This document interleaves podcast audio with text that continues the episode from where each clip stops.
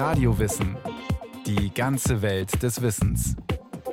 Ein Podcast von Bayern 2. Traue keiner Statistik, die du nicht selbst gefälscht hast. So lautet ein gängiger Rat. Aber egal ob gefälscht oder nicht, aus einer Statistik kann man, wenn man will, alles rauslesen. Um sie richtig zu deuten, muss man einige Hintergründe kennen. In der medizinischen Forschung Chili und Ingwer schützen vor Lungenkrebs. geht es darum herauszufinden, was gesund macht Wer täglich weniger als drei Stunden sitzt, lebt zwei Jahre länger. und was krank. Jede Stunde Fernsehen verkürzt das Leben um 21,8 Minuten. Doch was eine medizinische Studie wirklich aussagt und ob man ihr vertrauen kann, das ist nie so einfach, wie es aussieht. Wenn Mediziner erforschen, was gesund macht und was krank, haben sie mit einer unvermeidbaren Schwierigkeit zu kämpfen dem Menschen. Jeder Mensch ist anders. Bei all der Vielfalt müssen sich Mediziner sicher sein, dass das, was sie bei ihrer Forschung herausfinden, wirklich stimmt, dass es für den normalen, den typischen Menschen gilt. Dazu brauchen sie Statistik. Erst Statistik macht es möglich, aus Untersuchungen, Messungen und Befragungen verlässliche Schlüsse zu ziehen. Statistik ist ein unverzichtbares Werkzeug in der medizinischen Forschung. Doch nicht alle beherrschen es, und manche missbrauchen es auch. Ja, wie kann man erkennen, ob man einer Studie trauen kann? Man darf nur Vergleichbares vergleichen. Also wenn man täglich weniger als drei Stunden sitzt, verlängert das die Lebenszeit um zwei Jahre. Eine Studie hat untersucht, wie sich langes Sitzen auf die Lebensdauer auswirkt. Dazu wurden Menschen in zwei Gruppen eingeteilt, die, die viel sitzen und die, die wenig sitzen. Mit mathematischen Methoden wurde für beide Gruppen die Lebenserwartung berechnet. In der Sitzgruppe war die Lebenserwartung geringer. Ja, aber wie kann man sicher sein, dass das wirklich am Sitzen liegt? Das Problem ist, dass bei einer solchen Studie es viele andere Gründe geben kann, warum die Patienten lang oder kurz leben. Jörg Rahnenführer ist Professor für Statistik an der TU Dortmund. Es kann auch so sein, dass die, die lange sitzen, besonders kranke Patienten sind. Dann ist es sehr verständlich, dass diese dann auch nachher kürzer leben werden. In diesen Studien ist aber die Frage, ob die Menschen aufgrund des langen Sitzens oder kurzen Sitzens Unterschiede in der Überlebenszeit haben, unabhängig davon, ob sie jetzt schwer krank sind. Um herauszufinden, welche Auswirkungen allein das Sitzen hat, müssen Mediziner also viele andere Faktoren erheben und mit einrechnen, die sich ebenfalls auf die Lebensdauer auswirken können. Zum Beispiel das Alter der Personen, das Geschlecht, die Lebensweise, die Fitness, vielleicht sogar den Bildungsgrad, den Wohnort und so weiter. Das wurde bei der Sitzstudie tatsächlich gemacht. Und dann sollen eigentlich zwei Gruppen verglichen werden, die wenig und viel sitzen, bei der aber all diese anderen Variablen gleich sind. Und dann kann ich sagen, der wirkliche Unterschied, warum die Patienten länger oder kürzer leben, liegt gerade darin, dass sie kurz oder lang sitzen pro Tag. Wenn die Menschen in der einen Gruppe älter sind als in der anderen, wenn sie dicker sind, wenn sie weniger Sport treiben, mehr rauchen und so weiter, dann kann man die Gruppen nicht vergleichen. Man muss solche Unterschiede herausrechnen. Oder von Anfang an nur Gruppen miteinander vergleichen, die auch wirklich vergleichbar sind. Exakte Zahlen sind oft nicht exakt. Ja, wie gesagt, jede Stunde Fernsehen verkürzt das Leben um 21,8 Minuten. In einer anderen Studie wurde untersucht, wie sich Fernsehen auf die Lebenserwartung auswirkt. Die Autoren kommen zum Schluss, dass jede Stunde Fernsehen 21,8 Minuten Leben kostet. Ja, wie kann man das so genau ermitteln? Man muss sehr vorsichtig sein. Oft sind diese Schlagzeilen so gemacht, dass man sich darunter auch gut etwas vorstellen kann. Viele dieser Aussagen mögen sogar stimmen, aber die genauen Angaben, auf die darf man auf keinen Fall vertrauen. Jörg Rahnenführer warnt, Zahlen in medizinischen Studien klingen zwar exakt, aber sind es oft nicht. Meistens sind es Mittelwerte oder andere statistische Zusammenfassungen, berechnet aus einer riesigen Menge von Einzelwerten. Wenn man diese Untersuchung vielleicht noch einmal mit anderen Menschen durchführen würde, dann würde man einen anderen Effekt erhalten. In der Studie heißt es zwar 21,8 Minuten, aber das ist nur der Mittelwert bei einer konkreten Untersuchung. Der wahre Wert, um den sich die Lebenserwartung verringert, ist vielleicht größer oder kleiner. In welchem Bereich der wahre Wert wahrscheinlich liegt, kann man berechnen. Aus den Messdaten ergibt sich mit Wahrscheinlichkeitsrechnung ein sogenanntes Vertrauensintervall. Das ist aufschlussreicher als eine Einzelzahl. Wenn man sich die Studie einmal genau anschaut, dann sieht man, dass das Vertrauensintervall, um wie viele Minuten das vielleicht verringert ist, von ungefähr 0 bis 45 Minuten geht. Der echte Effekt könnte also auch zwei Minuten oder 42 Minuten sein. Mehr verrät diese eine Studie nicht. Der gemittelte Wert 21,8 Minuten klingt also genauer, als er ist. Exakte Zahlen in Studien sind selten wirklich exakt. Das sieht man der Zahl alleine aber nicht an. Sie täuscht eine Exaktheit und Allgemeingültigkeit vor, die es nicht gibt.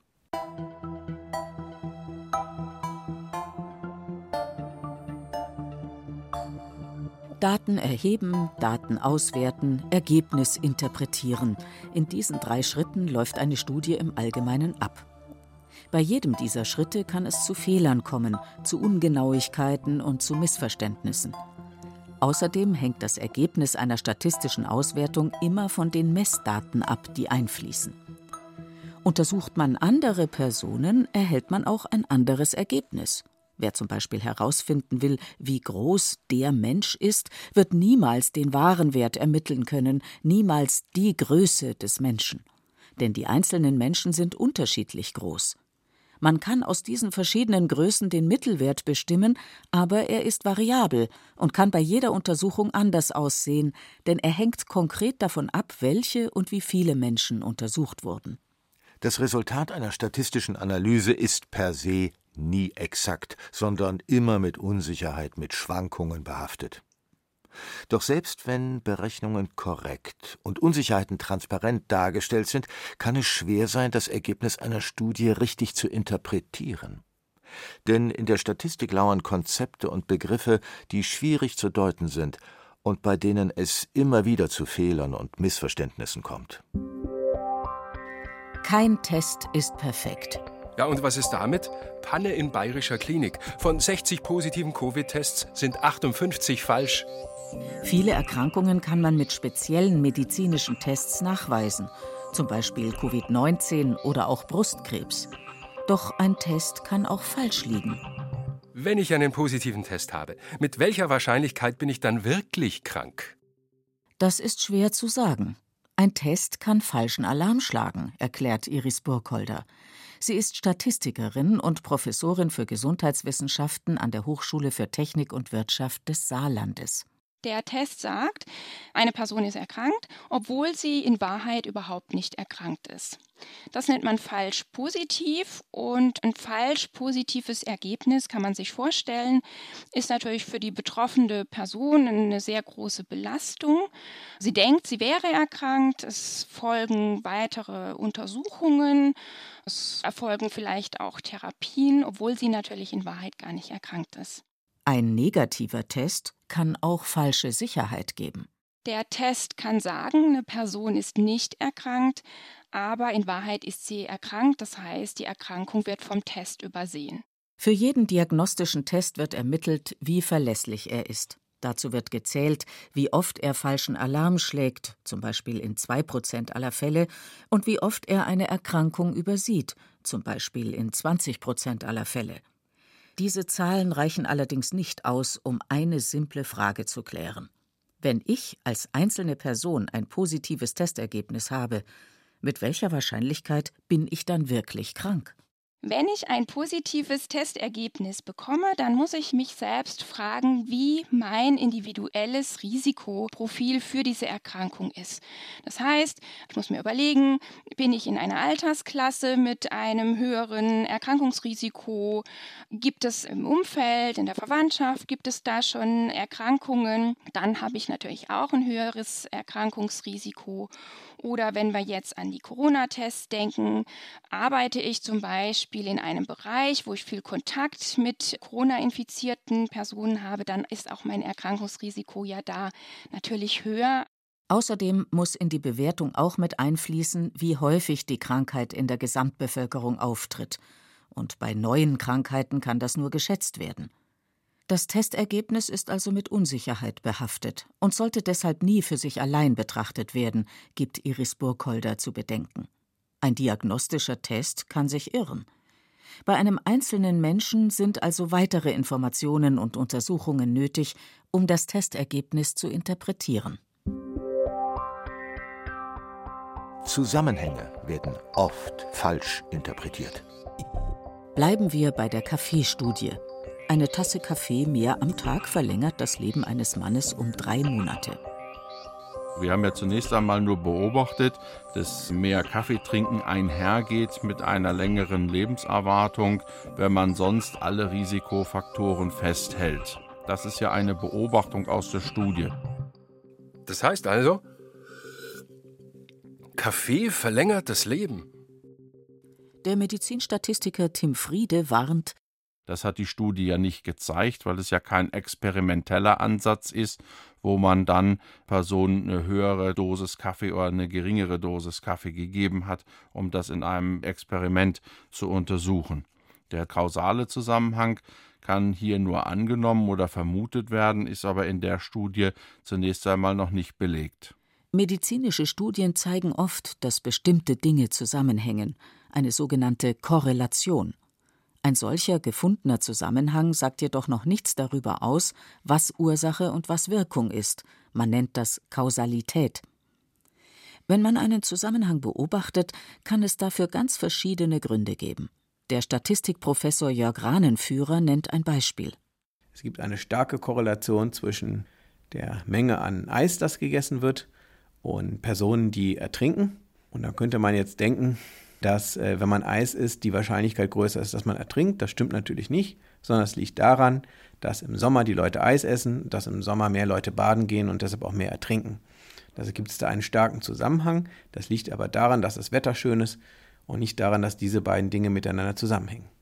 Korrelation wird oft falsch interpretiert. Wenn Dinge gleichzeitig auftreten, heißt das nicht zwangsläufig, dass das eine das andere verursacht. Es heißt nur, dass die Dinge eben gleichzeitig geschehen. Missverständnisse und Fallstricke lauern bei einer medizinischen Studie nicht nur hinter statistischen Konzepten und Auswertungen, sondern auch schon im allerersten Schritt bei der Datenerhebung. Wer sich fragt, ob er einer Studie vertrauen kann, sollte sich also immer auch fragen, Woher kommen die Daten, die hier ausgewertet und interpretiert werden? Selbst erhobene Daten sind unsicher. Also noch einmal. Täglich weniger als drei Stunden sitzen verlängert die Lebenszeit um zwei Jahre. Für die Studie, die dieses Ergebnis erbrachte, haben Mediziner rund 53.000 Männer und rund 70.000 Frauen befragt. Ja, wenn das aus so vielen Daten errechnet wurde, dann, dann wird das stimmen oder? Um zu beurteilen, ob eine Studie verlässlich ist, reicht es nicht, nur auf die Anzahl der Probanden zu achten. Man muss sich die Studie im Detail anschauen. Denn oft gibt es Kleinigkeiten, die das Ergebnis verwässern und unsicher machen. So ist es auch bei der Sitzstudie. Hier wurde ermittelt, wie sich die tägliche Sitzzeit auf die Lebensdauer auswirkt. Dazu haben Wissenschaftler viele verschiedene Personen untersucht und eine Menge Daten erhoben den Body Mass Index der Personen, also ob sie schlank sind oder dick, ihren Familienstand, ihre Herkunft, ob sie rauchen, ob sie Alkohol trinken, ihre Schulbildung, wie sie sich ernähren, natürlich wie viel sie sitzen und vieles mehr. Diese Daten wurden in komplizierten mathematischen Verfahren ausgewertet. Doch bei der Sitzstudie gibt es ein kleines Problem, sagt der Dortmunder Statistikprofessor Jörg Rahnenführer. Die Daten wurden per Fragebogen erhoben. Die Werte, die ich aus diesem Fragebogen bekomme, die sind natürlich von den Menschen selber ausgefüllt und damit nicht hundertprozentig zuverlässig. Die Werte wurden nicht präzise und unabhängig von Wissenschaftlern gemessen, sondern von den Studienteilnehmern selbst eingetragen. Das heißt, wahrscheinlich wurden sie geschätzt. Es ist zum Beispiel schwer zu bestimmen, ob ich wirklich weniger als drei Stunden am Tag sitze oder nicht. Erstens sind Schätzungen nicht genau, zweitens sind die Angaben wahrscheinlich hier und da auch nicht ganz ehrlich, zum Beispiel beim Alkoholkonsum und beim Body Mass Index. Deshalb sind selbst gemeldete Messwerte unsicher. Studienergebnisse sehen oft präziser aus, als sie sind. Wenn die Daten zum Beispiel per Fragebogen erhoben wurden, sind die Schlüsse daraus unsicher, denn es ist nicht klar, wie ehrlich und wie korrekt die Teilnehmer die Bögen ausgefüllt haben. Und noch etwas. Laborergebnisse sagen wenig über den Alltag. Chili und Ingwer schützen doch vor Lungenkrebs. In einer Studie haben Mediziner untersucht, ob bestimmte Stoffe das Lungenkrebsrisiko verändern. Sie fanden heraus, dass ein Inhaltsstoff von Chili und ein Inhaltsstoff von Ingwer im Zusammenspiel das Risiko einer Krebserkrankung verringern. Also reicht es, Chili und Ingwer einfach zusammen zu essen? Viele Dinge, die sich in den Medien als Schlagzeilen wiederfinden, sind häufig gar nicht auf klinische Studien zurückzuführen, sondern einfach auf zum Beispiel Tierversuche. Sagt Tim Friede, Professor für medizinische Statistik wo man dann gesehen hat, dass vielleicht bestimmte Substanzen, die dann auch in bestimmten Lebensmitteln sich wiederfinden, bei Nagern bestimmte Effekte hatten, die dann einfach extrapoliert werden oder wo man sagt, das könnte dann bedeuten, dass das in Menschen, was die Ernährung angeht, bestimmte Effekte hat, wo man eigentlich einen relativ großen Sprung macht und extrapoliert also vom Tierexperiment in den Alltag von Personen hinein. In der Chili- und Ingwer-Studie wurden Mäuse mit Lungenkrebs untersucht. Diese Mäuse bekamen bestimmte Substanzen zu fressen, unter anderem Substanzen, die auch in Chili und Ingwer vorkommen.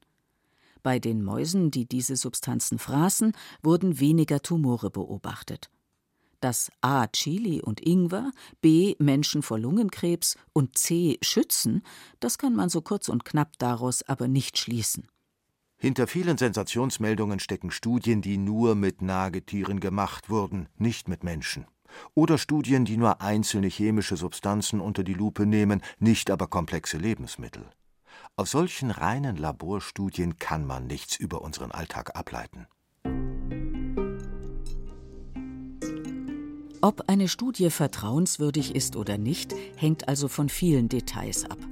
Doch wichtig für die Vertrauenswürdigkeit sind nicht nur einzelne Punkte, sondern ist auch ganz generell die Art der Studie. Denn es gibt verschiedene Typen. Manche Studien haben eine geringere Aussagekraft als andere. Frauen sollten am besten Sport-BHs tragen.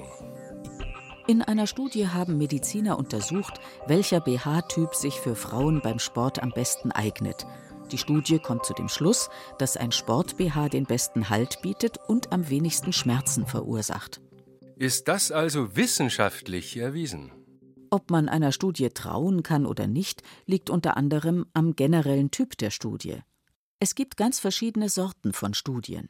Klinische Forschung beginnt häufig damit, dass einem behandelnden Arzt etwas auffällt, sagt Tim Friede und er beschreibt dann diesen einen Fall, diesen einen Patienten ausführlich und stellt das zur Diskussion. Und das kann der Ausgangspunkt sein für weitere Forschung oder weitere Untersuchung.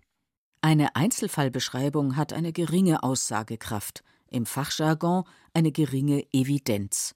Es heißt, man kann sich auf das Ergebnis nicht verlassen. Denn eine einzelne Beobachtung ist kein handfester Nachweis.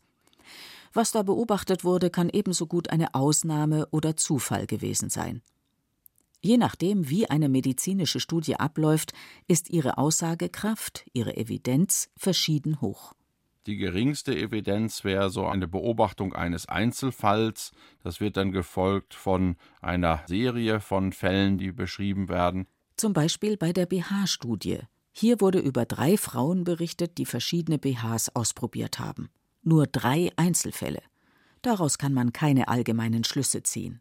Und dann eben halt so größere Beobachtungsstudien. Hier muss man sagen, wir haben eben halt noch keinen experimentellen Ansatz, wie wir den in einer randomisierten, kontrollierten Studie hätten. Das wäre dann die nächste Evidenzstufe.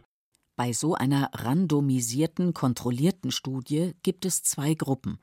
Eine Gruppe von Personen erhält zum Beispiel ein neues Medikament, eine andere Gruppe erhält, zum Vergleich, ein Scheinmedikament ohne Wirkstoff, ein Placebo. Das ist eine kontrollierte Studie. Randomisiert heißt zusätzlich, Welche Person in welche Gruppe kommt, wird ausgelost, ist also zufällig und nicht vorhersagbar. Indem sie die beiden Gruppen vergleichen, können Wissenschaftler dann zuverlässig herausfinden, wie zum Beispiel ein neues Medikament wirklich wirkt. Doch es geht noch besser, sagt Tim Friede die Spitze der Pyramide, also das Beste, was wir uns an Evidenz vorstellen können, ist eben halt die Zusammenfassung, die kombinierte Auswertung von mehreren randomisierten, kontrollierten Studien, die nennen wir dann Meta-Analysen. Eine Metastudie fasst frühere einzelne Studien unter einem Dach zusammen. Eine medizinische Studie ist also nicht nur deshalb vertrauenswürdig, weil Studie draufsteht, denn es gibt verschiedene Arten von Studien und sie sind unterschiedlich vertrauenswürdig. Am wenigsten verlässlich ist eine Einzelfallbeschreibung. Sie kann ein Hinweis für etwas sein, aber definitiv kein Beweis. Welchen Studien kann man trauen? Es gibt so viele Details, die schiefgehen oder die Leser täuschen können. Vermeintlich genaue Zahlen, die es aber gar nicht sind. Korrelation und Kausalität. Daten, die nur aus Fragebögen oder aus Tierexperimenten stammen. Brauchen denn Mediziner wirklich diese ganze komplizierte Statistik? Tatsächlich ist Statistik ein unverzichtbares Werkzeug in der medizinischen Forschung. Laien bekommen davon meist nichts mit. Denn medizinische Statistik findet hinter den Kulissen statt, gewissermaßen im Kleingedruckten einer Studie. Dabei lässt sich nur hier in den Details sicher beurteilen, ob eine Studie verlässlich ist oder fragwürdig. Kann man einer Studie trauen? Darf man glauben, was sie behauptet? An einer knackigen Überschrift oder der Zusammenfassung kann man es nicht erkennen. Die Antwort steckt im Detail.